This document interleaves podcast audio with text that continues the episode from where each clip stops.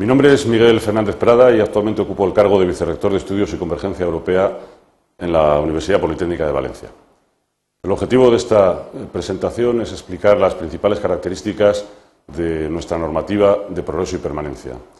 Debo decir, en primer lugar, que esta normativa es de aplicación a los estudios oficiales de grado y máster.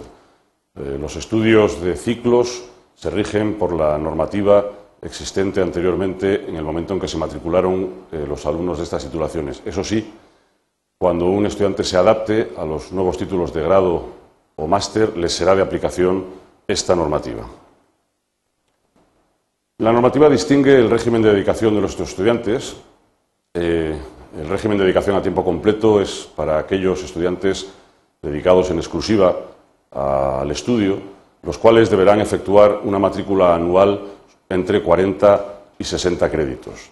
Sin embargo, para compatibilizar los estudios con algunas otras eh, actividades, se contempla la figura del estudiante a tiempo parcial. El estudiante a tiempo parcial eh, debe justificar el motivo por el cual necesita este régimen de dedicación y, aceptada esta justificación, podrá eh, tomar una matrícula anual de entre 20 y 40 ECTS. En cuanto a la permanencia, se definen eh, unas condiciones iniciales de permanencia que afectan al primer curso y que se concretan en que es necesario superar 12 CTS el primer año de matrícula en alguna titulación oficial. Y además, en el caso de los grados, eh, se dispone de dos cursos académicos para completar todo el primer curso de esas titulaciones. No obstante esto, se pueden eh, aceptar causas de excepcionalidad para continuar los estudios si no se ha cumplido alguna de estas condiciones. En concreto, si no se ha aprobado 12 créditos el primer año de matrícula y si existe causa justificada para ello, se puede conceder un año más y solo por una vez para completar estos 12 ECTS. Del mismo modo, si en dos cursos académicos no se ha completado el primero de los grados, se puede aceptar la continuación de estudios, previa, previa justificación del motivo, por un curso más y solamente por una vez. Para el resto de cursos, una vez superada esta fase inicial, es decir, segundo, tercero o cuarto, en el caso de los grados, lo que se exige para cumplir con las condiciones de permanencia es una mínima tasa de rendimiento del 50%, de tal manera que para poder permanecer en los estudios es preciso superar ese 50% de créditos eh, matriculados. Eh, un alumno quedará desvinculado de un título si en dos cursos consecutivos su tasa de rendimiento es inferior al 50%. No obstante lo anterior, si un estudiante resultase desvinculado de una titulación por incumplimiento de alguna de las condiciones de permanencia, se contempla la posibilidad de volver a solicitar el reingreso en la misma titulación, después de haber estado dos cursos desvinculado de este título. La desvinculación definitiva de un título se produce por incumplimiento de alguna condición de permanencia una vez que se haya concedido la continuidad de estudios por no aprobar el primer año 12 CTS también, por no superar todo el primer curso, si se concedió la continuidad de estudios por no haber aprobado primero en dos cursos académicos. Es decir, si en ese tercer año que se puede conceder como continuidad de estudios no se completa definitivamente el primer curso.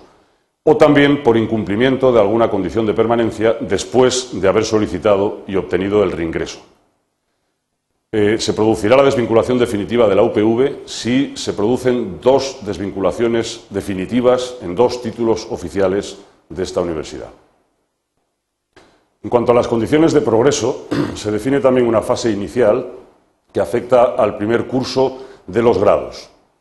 Eh, se define de la siguiente manera. Es preciso mm, superar entre 42 y 60 ECTS para promocionar al segundo curso. El valor concreto del umbral mínimo de ECTS a superar en primero para poder promocionar a segundo lo define cada centro para cada una de sus titulaciones.